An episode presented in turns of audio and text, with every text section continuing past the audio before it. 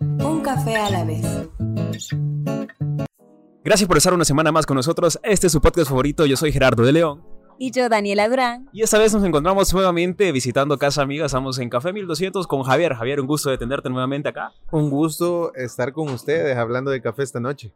La verdad es que nosotros encantadísimos, como cada semana, de pues precisamente llevarles información nueva para que nos acompañen con una tacita de café, una tacita de té o un postrecito, lo que ustedes desean. Esta vez traemos un tema sumamente interesante, Dani. En esta ocasión, el campeón Javier nos va a contar un poquito sobre las olas de las etapas del café, la competencia eh, mundial de barismo a la que va a asistir en octubre, que será en Italia, Milán, y la preparación que ha tenido para este gran evento. Aparte de unos datos interesantes para que se vengan a probar algo nuevo que se está implementando justamente y exclusivamente en Café 1200, así que atentos a todo el episodio.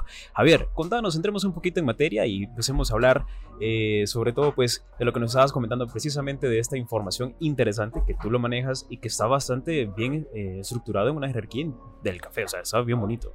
Eh, pues bueno, creo que vamos a empezar para el principio. no, este, es interesante lo de las olas de café.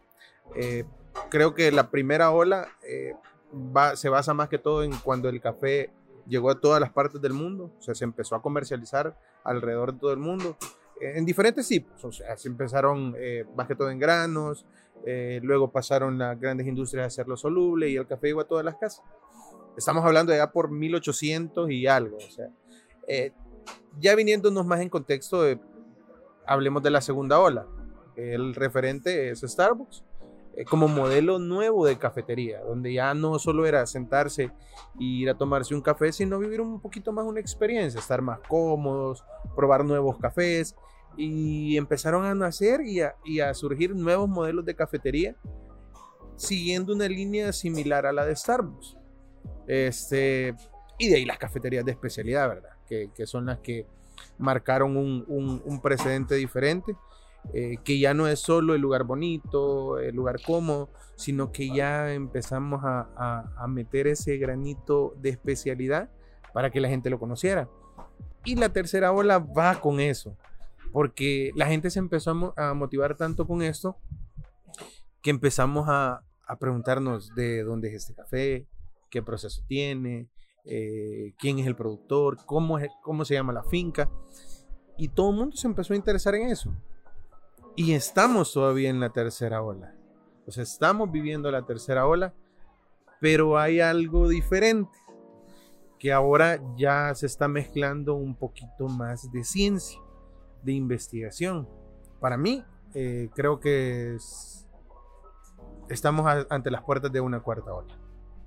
Eh, ya se viene hablando de esto, nadie lo concreta, pero estamos justamente a las puertas, por eso es que la gente tiene miedo, tiene miedo de hablarlo, pero a todos nos da miedo el cambio, pero el cambio siempre va a ser bueno, nos va a ir enseñando algo.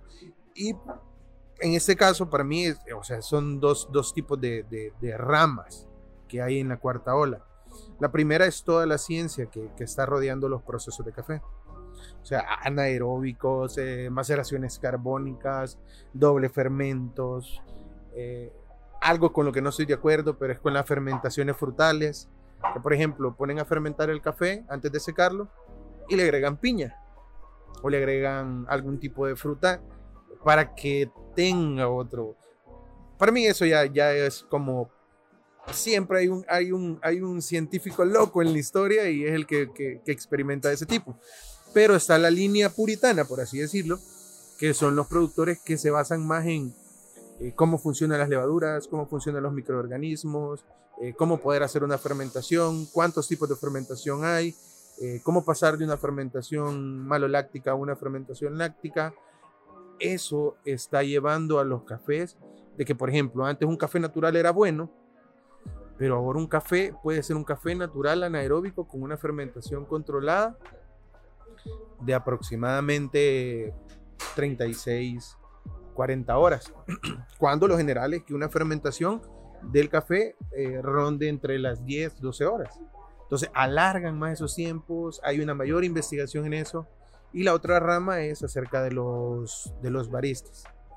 Ya se está haciendo una, eh, siempre se está profundizando en el tema de la ciencia. Ya hoy eh, los baristas tienen increíblemente una información en internet para poder empezar a entrar en esta nueva tendencia. Porque si me lo preguntas, cuando yo empecé, eh, por regla general era hacer un expreso por 25 segundos. O sea, y el tiempo era el rango. Ahora eh, yo tengo que tener un tipo de molienda, tengo que tener un tipo de tueste, eh, tengo que conocer bien el grano que voy a preparar. Eh, aparte de eso, tengo herramientas increíbles.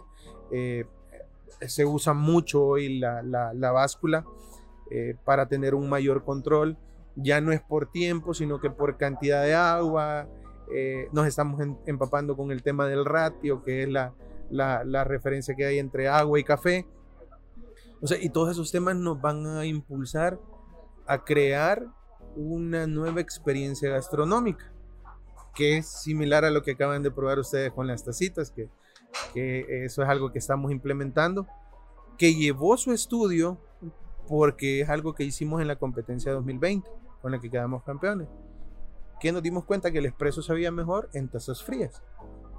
Entonces empezamos a averiguar, eh, las tazas van a una temperatura de 10 grados, 10 grados ya es un poquito frío, eh, ronda entre los 5 a los 10 grados, pero eso hace una, experiencia diferente con tu mismo café. Ya no solo tomarlo caliente, sino que probarlo frío con, un choque térmico. O sea, que frenó por completo la extracción que sigue en la taza y ya, ya es una experiencia diferente. A eso creo que va apuntando la cuarta ola. A que probamos, vamos a, llegar al punto en que el café ya no solo se va a tomar solo, sino que los baristas van a tener que decirte, aquí está este café y lo puedes acompañar con ese postre, con este chocolate o puedes agregarle esto a tu café. Una experiencia diferente que ya no es solo el café en la taza, sino que es algo que ya los baristas van a tener que investigar para encontrar esa armonía y poderle dar una experiencia a la gente totalmente diferente. Y mira qué interesante, ¿sabes? Eso que me estabas mencionando, que nos estabas mencionando, me recuerda bastante al cómo comenzó realmente eh, esta parte social del café. Vámonos un poquito más atrás en la historia, junto con unos colegas con los que ya hemos estado platicando. Cacho Café precisamente tiene, eh, él rescató esa parte de la cultura del café turco, en donde se acompaña precisamente con dulces como dátiles o chocolates que llevan por lo menos un 80-90% cacao, en donde pues te dicen como el café eh, es de tres herbores, pues su cuerpo es sumamente denso. De hecho, el tipo de molienda es como, como de polvo, es, entonces como harina, entonces precisamente pues la, la densidad es increíble. Por lo tanto, los sabores se incrementan y acompañarlo con algo dulce que no sea azúcar se vuelve una experiencia bien interesante. Entonces me resulta bastante bonito que esto, esta parte ya evolucionó a algo como un arte cultural social, a algo más científico. Sí, y otro punto que me llamó mucho la atención que mencionaste, Javier, es la parte de la preparación. O sea, los baristas van a tener una, un reto nuevo en prepararse para servir ese tipo de experiencias y arriesgarse en ofrecer este tipo de cosas a, clientes que, claro, estén dispuestas a probar cosas nuevas. Por ejemplo, nosotros, ahora que, que nos trajeron las dos tacitas, fue como, y esto, ¿verdad? quiero la taza grande.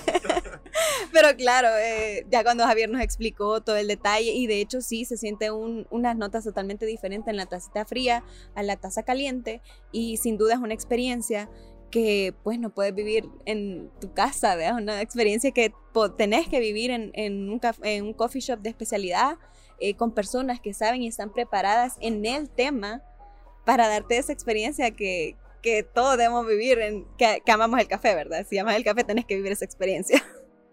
Precisamente, y la verdad es que, bueno, es información, como te digo, bastante sintetizada, con una jerarquía novedosa. Para mí es novedosa porque llevar una estructura en esta información, de hecho, te lleva a tener más curiosidad. Por probar. Como tú dices, hacerla de científico loco a veces suena interesante y pues tras micrófono eh, te estaba explicando también que yo experimento en casa con los métodos que tengo, con diferentes ratios. Un ratio general puede andar entre 1.15, 1.17. Los que conocen de café van a saber de lo que hablo y los que quieren mejorar los invito a que realmente investiguen acerca de esto. Aquí vamos incorporando a la gente en la cuarta ola. Eh, estamos dando paso a la innovación. Entonces me parece súper chévere que pues llevamos todos estos datos a la cultura justamente salvadoreña y que lo podamos propagar al mundo. Dicho esto, vamos un paso más adelante y hablarnos un poquito acerca de la competencia, eh, eh, bueno, mundial, ¿no? En la que vas a participar precisamente, ¿no? Eh, gracias a Dios tuve el, el, honor, la dicha de haber ganado el, el, Campeonato Nacional 2020. Eso acredita a que pueda ir a representar al país y pues para mí es una experiencia completamente nueva. Es sumamente difícil porque estamos hablando de preparar café eh, a un nivel bastante, bastante complicado, difícil, un nivel experto, por así decirlo.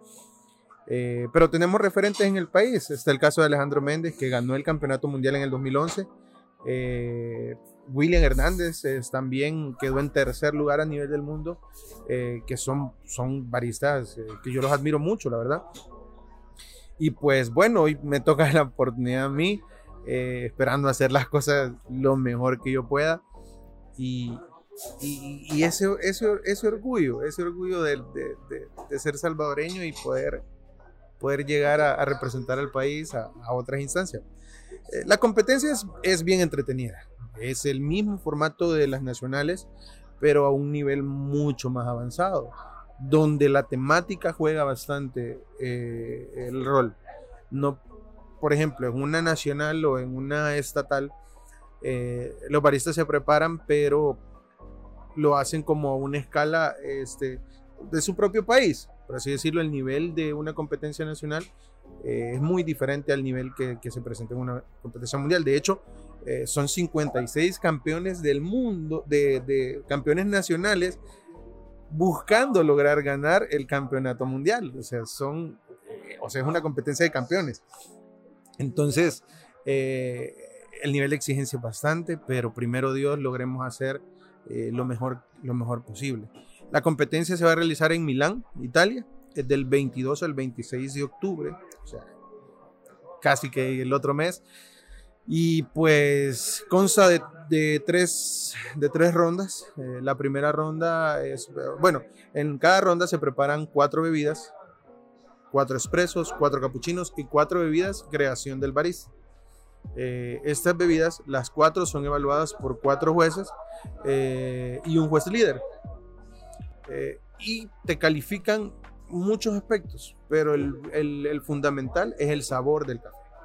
O sea, que tus descriptores eh, sean los que ellos puedan percibir. Si yo te sirvo un expreso y te digo que sabe a naranja, tiene que saber a naranja. Si no sabe a naranja y yo digo que sí, entonces ya hay una mala calificación y eso va restando puntos. Es una competencia de puntos. El que, el que presente el café como, como realmente sabe, que lleve un buen café y que no se equivoque, va a entrar a la final y va a poder disputar el, el o sea, va a poder tener la opción de ganar. Eh, ¿Qué más? Pues es, es, una experiencia, la verdad, que estoy estoy súper, ahorita, ahorita que estoy hablando con ustedes, me entró el, el, chip de que, o sea, ya casi voy, pues, y, y me faltan muchos aspectos, estoy todavía en preparación, eh, estoy entrenando casi todos los, todos los días prácticamente. Eh, tratando de hacer fuerte la idea, porque vamos a hablar eh, de lo que ya estamos hablando ahorita, vamos a hablar de la cuarta ola, que es algo que, que yo creo, yo creo fervientemente. Eh, y creo y tengo la, la, la, certeza de que esta cuarta ola nos va a llevar a todos hacia el futuro de tomar café, hacia, hacia, hacia, hacia lo nuevo, hacia lo nuevo. Y la verdad es que desde aquí te echamos porras, estamos orgullosos de ti, de tenerte acá, siempre lo vamos a decir y es un honorazo que pues platiques esta información con nosotros. Eh, sí, Javier, la verdad es que para nosotros ya sos un campeón, eh, porque solo con el hecho de ir a representar al país en, en, alguna competencia mundial, ya es un referente que, o sea, no cualquiera puede decir, no puede decir alguien, ah, yo fui allá, ¿verdad? A una competencia mundial de no sé O sea, es, es bien difícil para nosotros como salvadoreños, sabemos todo lo que cuesta eh, llegarse a, a posicionar en, en, una competencia mundial. Entonces, pues, primero que nada, mis mejores deseos. Y mencionaste una parte de la preparación ¿Estás entrenando eh, todos los días? ¿Como cuántas horas les has invertido? Eh, ¿cómo, es, ¿Cómo es tu preparación para eh, este campeonato? Bueno, pues la preparación es, es, ah, es que lleva bastantes aspectos. Por ejemplo, la primera, el, la información se tiene que decir en inglés. el inglés es el, el idioma universal para las competencias mundiales si no puedes inglés, llevas una desventaja, que es mi caso. Me estoy aprendiendo el speech en inglés, eso consume varias horas de mi tiempo. Aparte de eso, este, también tratar de llevar la rutina por, por, pasos, este, a modo de grabarme en mi subconsciente todos los movimientos para hablar y hacer al mismo tiempo. Entonces, el problema va a ser equivocarse porque cuando uno se equivoca en plena competencia y más en un escenario mundial, creo que los nervios pueden jugar bastante en contra. Así que eso, eso es lo que estamos haciendo. Estoy tratando de meterle eh, casi todos los días.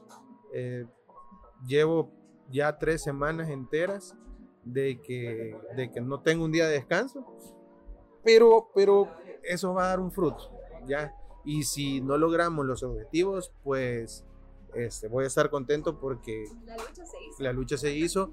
y si, o sea, si no se logra el objetivo, pues significa que alguien puso mucho más esmero y se lo merece. Entonces, siempre he dicho yo que tiene que ganar el mejor. La verdad, pues nuevamente, mucha suerte. Yo soy seguro de que sos un excelente barista que ya, tenemos tu historia previamente de cómo, cómo es que surgió realmente los ánimos para competir. Y si estás aquí después de tantos años de querer intentar e intentar y que te han querido jalar, pues precisamente es por una razón. Yo estoy seguro que pues el nombre del Salvador va a llegar muy lejos contigo. Tenemos toda la fe puesta contigo y pues echándote porras desde acá. Eh, una consulta, eh, esta eh, es... A ver, a ver. hablamos de la historia de, de cómo eh, quise competir la vez pasada. Eh, primero que, me fue súper mal, de ahí que me cayeron unas moscas en la leche en plena, de ahí que se me cayeron las tazas en la final de los capuchinos. Y justamente cuando lo logramos ganar, se nos viene una pandemia mundial. me cancelaron Australia, me cancelaron Grecia y hoy se está dando otra vez la brecha. Entonces, como que algo, hay un meme que dice como que todo está bien, pero como que algo no cuadra. Entonces, primeramente Dios se haga un buen papel, eh, por algo pasan las cosas. El dato curioso es que eh, yo tengo dos hijas, eh, la menor vive en Milán, Italia, este, desde que se fue, no la he visto y voy a tener la oportunidad, ya Dios sabe cómo hacer las cosas, porque voy a tener la oportunidad de verla, de abrazarla y de poderle dar un beso una vez más. Ese es el dato random. bueno, la verdad es que es una buena meta que cumplir, la razón por la cual esforzarse, pues, y que sabemos que la vas a pasar súper chévere en las dos etapas, como padre y como barista. La verdad, eh, la, consulta que tenía es que si nos puedes regalar eh, los canales por donde pueden llevar eh, por lo menos la pista de todo lo que se va a estar haciendo en el campeonato mundial. Claro, eh, hay un, hay un, eh, bueno, la WBC eh, trabaja por medio de Coffee Events. Ellos dan un link, por, hacen un live stream de toda la competencia. previamente, cuando ya nos den los horarios de, de competencia, los voy a subir a mis redes sociales, a las redes sociales de 1200 Café, en Instagram 1200 Café-SB y en Facebook 1200 Café. Eh, ahí vamos a estar publicando los links para que ustedes puedan entrar al live stream y poder ver y ya vamos a adecuar las horas de allá, que son 7 horas de diferencia, creería yo. Y pues bueno, esperando que contar con el apoyo de todos para cuando se llegue ese día puedan estar ahí y, y, puedan ver lo que, lo, que, lo que estamos preparando. La verdad que si todo marcha bien, eh, podríamos marcar un precedente en la historia de- del café a través de las competencias. Y creemos que así va a ser. Y definitivamente, Javier, o sea, no, no tenés ninguna cosa que perder, es más, tenés todo por ganar, la, la oportunidad, la experiencia, el, el hecho de que vas a poder volver a ver a tu hija y poderla abrazar y, ya, pues para mí eso ya es la ganancia máxima. Y la verdad es que como mencionás, eh, se cumple o no se cumple el objetivo, eh, para mí el hecho que ya estés allá representando al país ya es un, hito en la historia de Salvador porque como lo mencionás, que, que 2011 William fue... eh, 2013 y 2014 fue entonces, ¿desde cuántos años ha pasado a que El Salvador realmente llegue a, presentarse de nuevo. Al- a, la competencia mundial y de verdad tener todas las ganas para estar entre los tres primeros? Sí, con todo mi deseo que seas el primero, pero claro, hay que, ser eh, siempre optimistas. Para mí, en serio, espero que, que ganes, que te vaya súper bien y que en serio, con las historias que ya teníamos de todo lo que te había pasado en las, en las otras competencias, ya creo que tenés una madurez mental que ya, o sea, los nervios de hierro. Y esperemos que así sea. Bueno, eh, hacer la invitación a que puedan probar este método que nos- tú nos diste acá en 1200, sabiendo que es exclusivamente, ustedes lo preparan acá y en efecto nosotros damos fe de que aquí nada más hemos probado esta nueva técnica de, de- de degustar el café. Eh, sí, consiste nada más en café negro. Estamos haciendo la experiencia en café negro. Eh, lo servimos en una taza caliente y otra parte en una taza fría eh, que ronda entre 5 y 10 grados centígrados. Eso hace que el mismo café que ustedes tomen tenga dos, dos alternativas.